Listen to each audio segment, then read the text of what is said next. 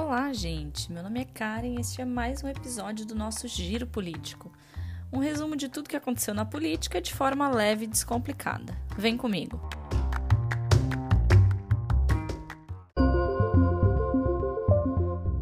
Carta aberta: economistas e empresários pedem medidas eficientes contra a Covid-19. Uma carta com mais de 500 assinaturas foi elaborada por economistas e empresários que defendem medidas urgentes e eficazes para o enfrentamento da pandemia no Brasil.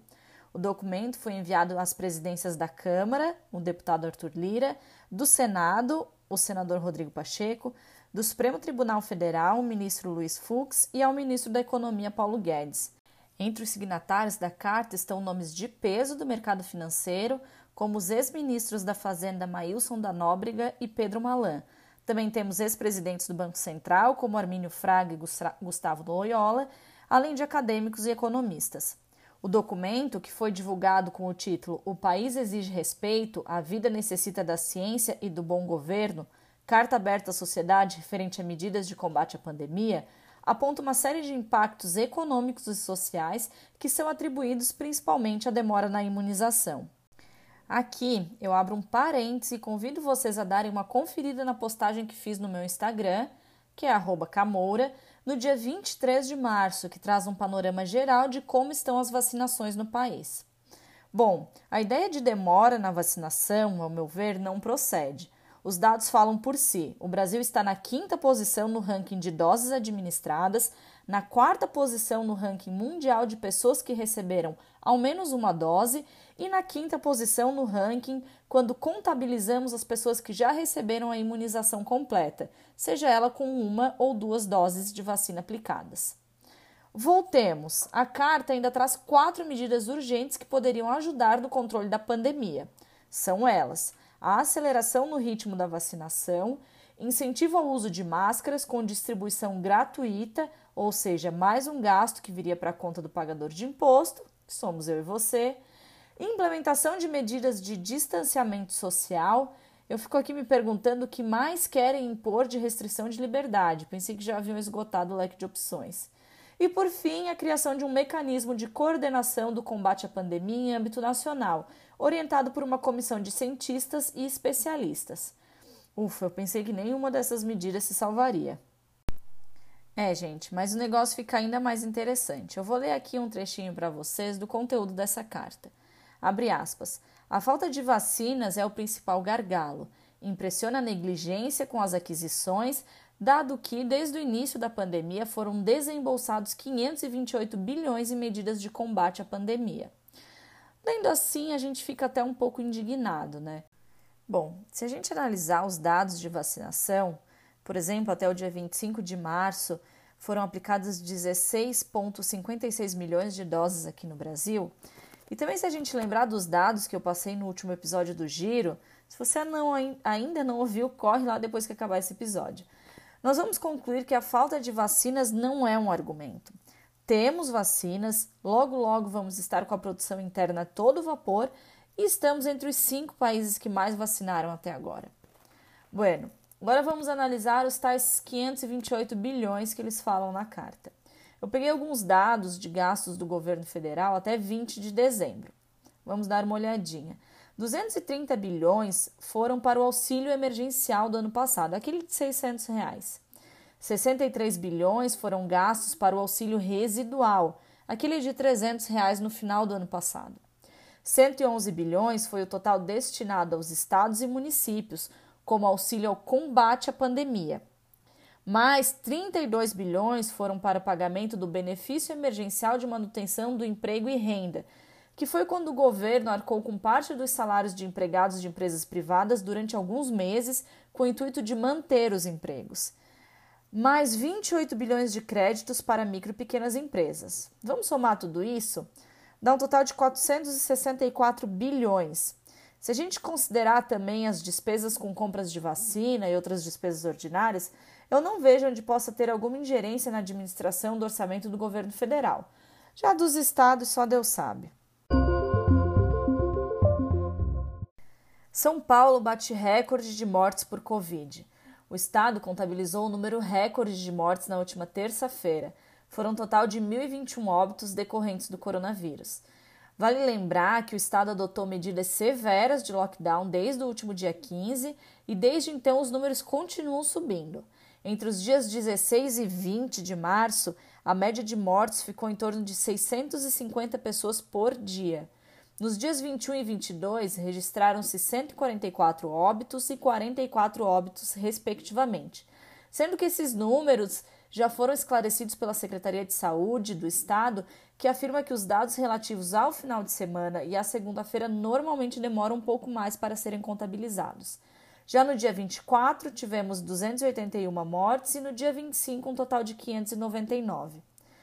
Após um número bem elevado registrado na terça-feira, o governador Dória fez um pronunciamento dizendo que não iria restringir mais ainda a população pois estava aguardando quais seriam os resultados obtidos com as restrições que começaram no dia 15. O que eu me pergunto é: o lockdown e o toque de recolher realmente são a solução? Deixar as pessoas trancadas em casa sem poderem abrir seus negócios para gerar economia e levar o pão para dentro de casa é a solução? Eu deixo aqui a reflexão. Aproveitando o tema, o presidente do Conselho Federal de Medicina, o Dr. Mauro Ribeiro, desmentiu a informação de que o tratamento precoce não traz resultados positivos. Em entrevista à Jovem Pan, Dr. Mauro afirma que, abre aspas, infelizmente certos assuntos foram proibidos. Essa história de que está estabelecido na literatura que o tratamento precoce não tem efeito na fase inicial é mentira, fecha aspas. Segundo o médico, ainda há muitas dúvidas com relação ao vírus, a eficácia do tratamento precoce e do próprio lockdown.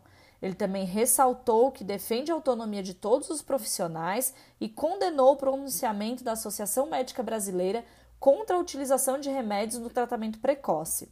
Abre aspas. O médico tem que definir o que é melhor para o seu paciente. Falar que a hidroxicloroquina e a ivermectina matam é falácia. Quem quer fazer o tratamento precoce, que faça. Quem não quiser, não faça. Fecha aspas. É, gente, a polarização em torno do tratamento precoce parece que será eterna. Reunião dos chefes dos poderes. Nesta semana, o presidente Bolsonaro convidou os chefes dos três poderes para uma reunião a portas fechadas para tratar da pandemia.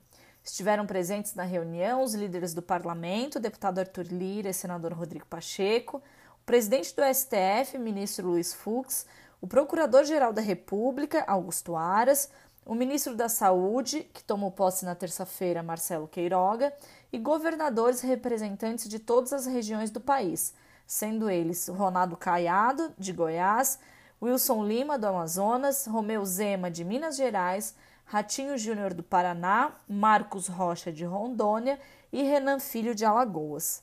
Após a reunião, houve uma coletiva de imprensa onde foi anunciada a criação de um Comitê de Coordenação Nacional para o Combate ao Coronavírus. É, parece que uma das demandas da Carta dos Empresários foi atendida. O intuito do comitê, que irá se reunir semanalmente, é unir esforços para um programa de vacinação ainda mais intenso, uma maior coordenação nas ações de combate à pandemia e o compartilhamento de responsabilidades de gestão da crise com os governadores conforme o próprio STF já havia decidido em abril do ano passado. Vale ressaltar que o STF não irá integrar o comitê, mas apenas validar juridicamente as decisões tomadas. Bom, por falar em parlamento, farpas estão rolando soltas na relação do Congresso Nacional junto ao governo federal. Nessa semana teve início uma movimentação do Centrão contra o ministro das Relações Exteriores, Ernesto Araújo. O motivo? Os congressistas se dizem insatisfeitos com a política externa adotada e reclamam da velocidade com que foram realizadas as negociações de compra de vacinas. Aparentemente, querem que um senador reconhecido internacionalmente substitua o atual ministro. Inclusive, levantou-se o nome do ex-presidente Collor para o cargo. Ao que parece, a briga é muito mais pelo cargo em si do que pela insatisfação com a política externa adotada. O que se tem percebido desde que o presidente resolveu selar as pazes com o dito centrão, porque caso contrário seria impossível governar, é uma pressão constante para transformar o governo federal num escambo de cargos. Será que iremos acompanhar nos próximos dias mais uma mudança de ministério? E olha que tem uns que vão mais longe ainda e dizem que depois do Ernesto, o próximo que cai é o Salles. Vamos ver. Bia Kicis desengaveta PL que diminui poderes dos ministros do STF. Para finalizar o giro no Congresso, a deputada Bia Kicis, que é presidente da CCJ, que é a Comissão de Constituição e Justiça da Câmara de Deputados, colocou na pauta de votação nessa semana um projeto de lei que tem como finalidade limitar a atuação monocrática dos ministros do STF. Para quem não sabe, quem monta a pauta de votação nas comissões permanentes são os respectivos presidentes, e o PL 11270 de 2018 entrou na pauta desta semana, porém não foi votado. O relator da matéria é o deputado, é deputado Felipe Francischini, que também é do PSL e é o ex-presidente da CCJ. Vale ressaltar que, ao contrário do que a pequena parcela da mídia que resolveu se manifestar sobre o assunto falou, eu aconselho vocês a procurarem sobre o assunto no Google e me digam quais grandes jornais noticiaram isso. O projeto de lei não estava engavetado e chegou sim a ser pautado na CCJ. Ele iniciou a tramitação na comissão em meados de 2019. O deputado Francisquini apresentou parecer favorável à matéria, que foi discutida Teve prazo para emendas e também pedido de vistas, tendo sido retirado da pauta em dezembro de 2019 por acordo. Se a gente considerar que em 2020 as comissões não funcionaram, eu não entendo que o projeto tenha sido engavetado ou esquecido. Mas, de qualquer forma, já conseguimos perceber que a deputada Bia Kisses não tem medo de possíveis retaliações e vai colocar a CCJ para andar. Ação no STF contra governadores. Lembra que eu comentei no episódio anterior do Giro que o presidente da República entrou com uma ADI, uma ação direta de inconstitucionalidade, no STF questionando os decretos dos governadores do DF, Rio Grande do Sul e Bahia que restringem a circulação de pessoas, o famoso toque de recolher? Pois bem, o relator dessa ADI foi o ministro Marco Aurélio e este rejeitou o pedido do presidente de derrubar os decretos dos governadores.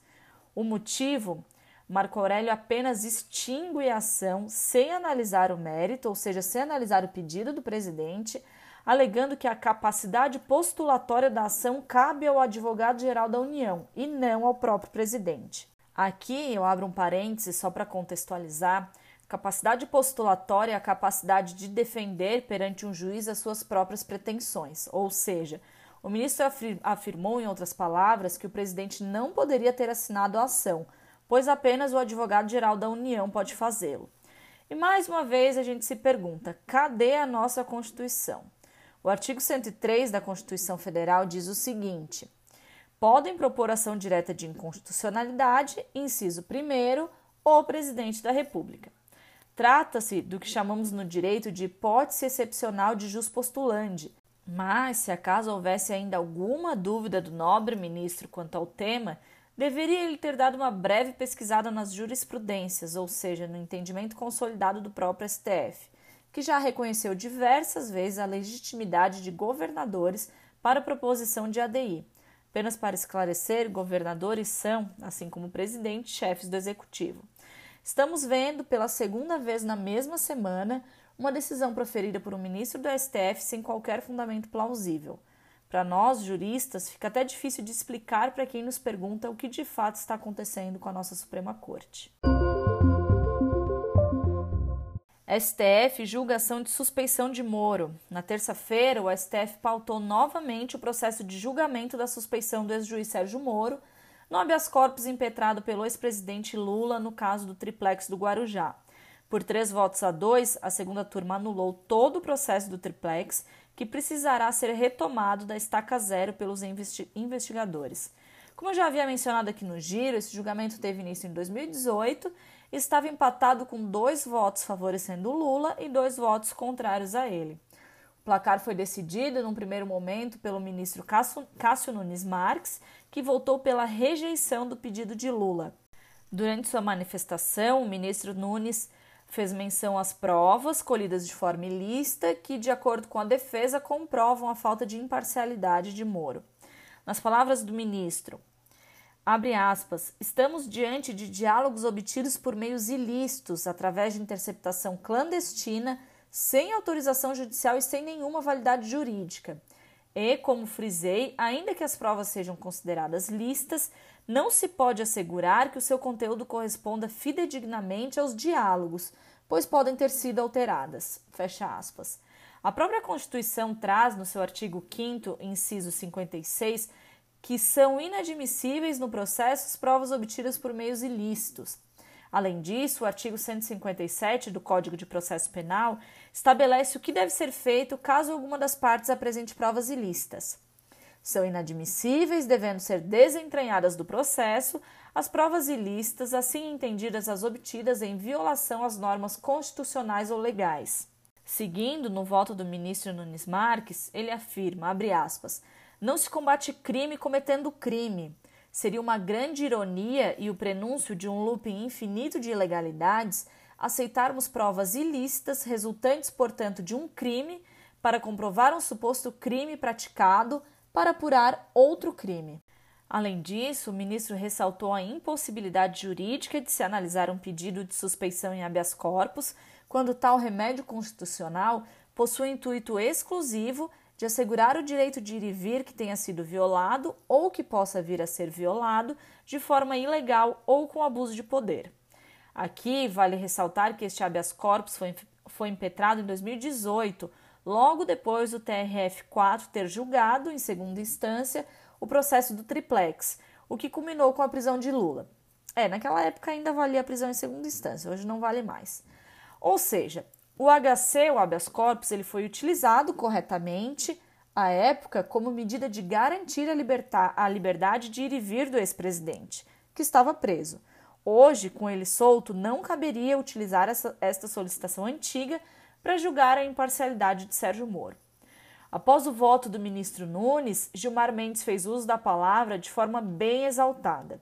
Após afirmar que, abre aspas, não estamos a falar aqui de prova lista, fecha aspas, minutos depois ele afirma, abre aspas, o meu voto está calcado nos elementos dos autos, fecha aspas. Ou seja, notadamente se vê que para o ministro o fato de as provas terem sido obtidas de forma ilícita não faz com que devam ser desconsideradas, visto que é exatamente isso que embasou a decisão dele.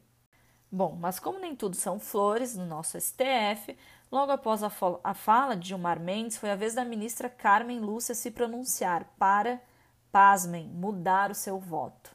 Ela afirmou que outros dados do processo fizeram com que houvesse uma mudança de voto e fez questão de afirmar que isso não tem a ver com as provas ilícitas. Bom, mas eu sei que vocês devem estar se perguntando: e o que, que acontece agora?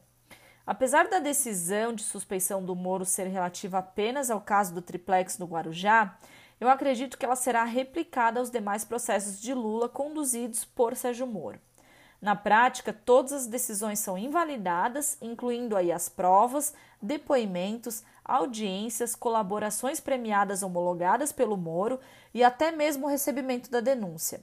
Inclusive, o juiz que atualmente responde pela 13ª Vara de Curitiba já suspendeu o envio dos quatro processos do Lula, do Lula para a Justiça Federal de Brasília, pois está aguardando a comunicação formal do STF quanto à destinação destes processos.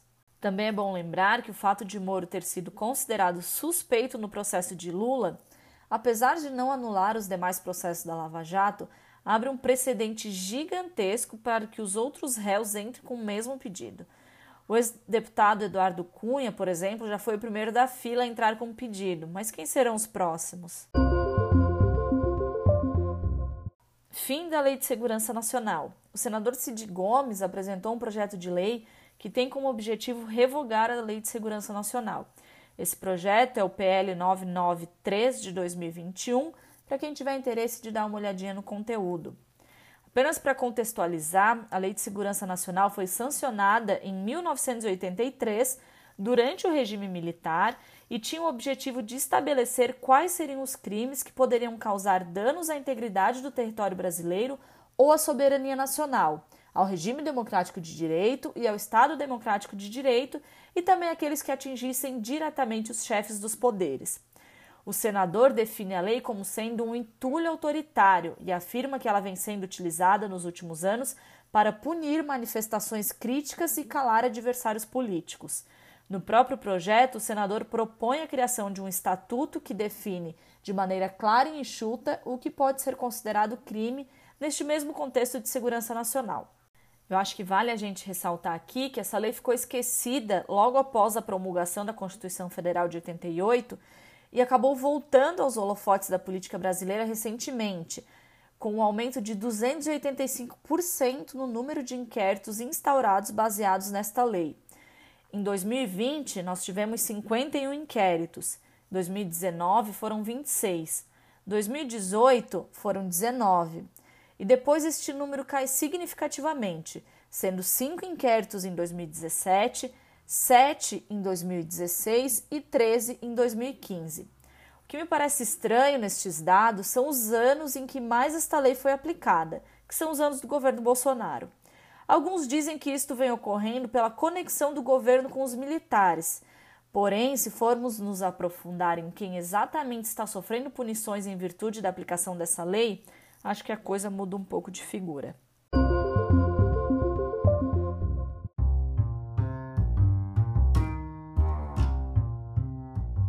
Isso, gente. Se vocês gostaram do giro político desta semana, compartilhem esse podcast com os amigos de vocês. Vamos compartilhar conhecimento.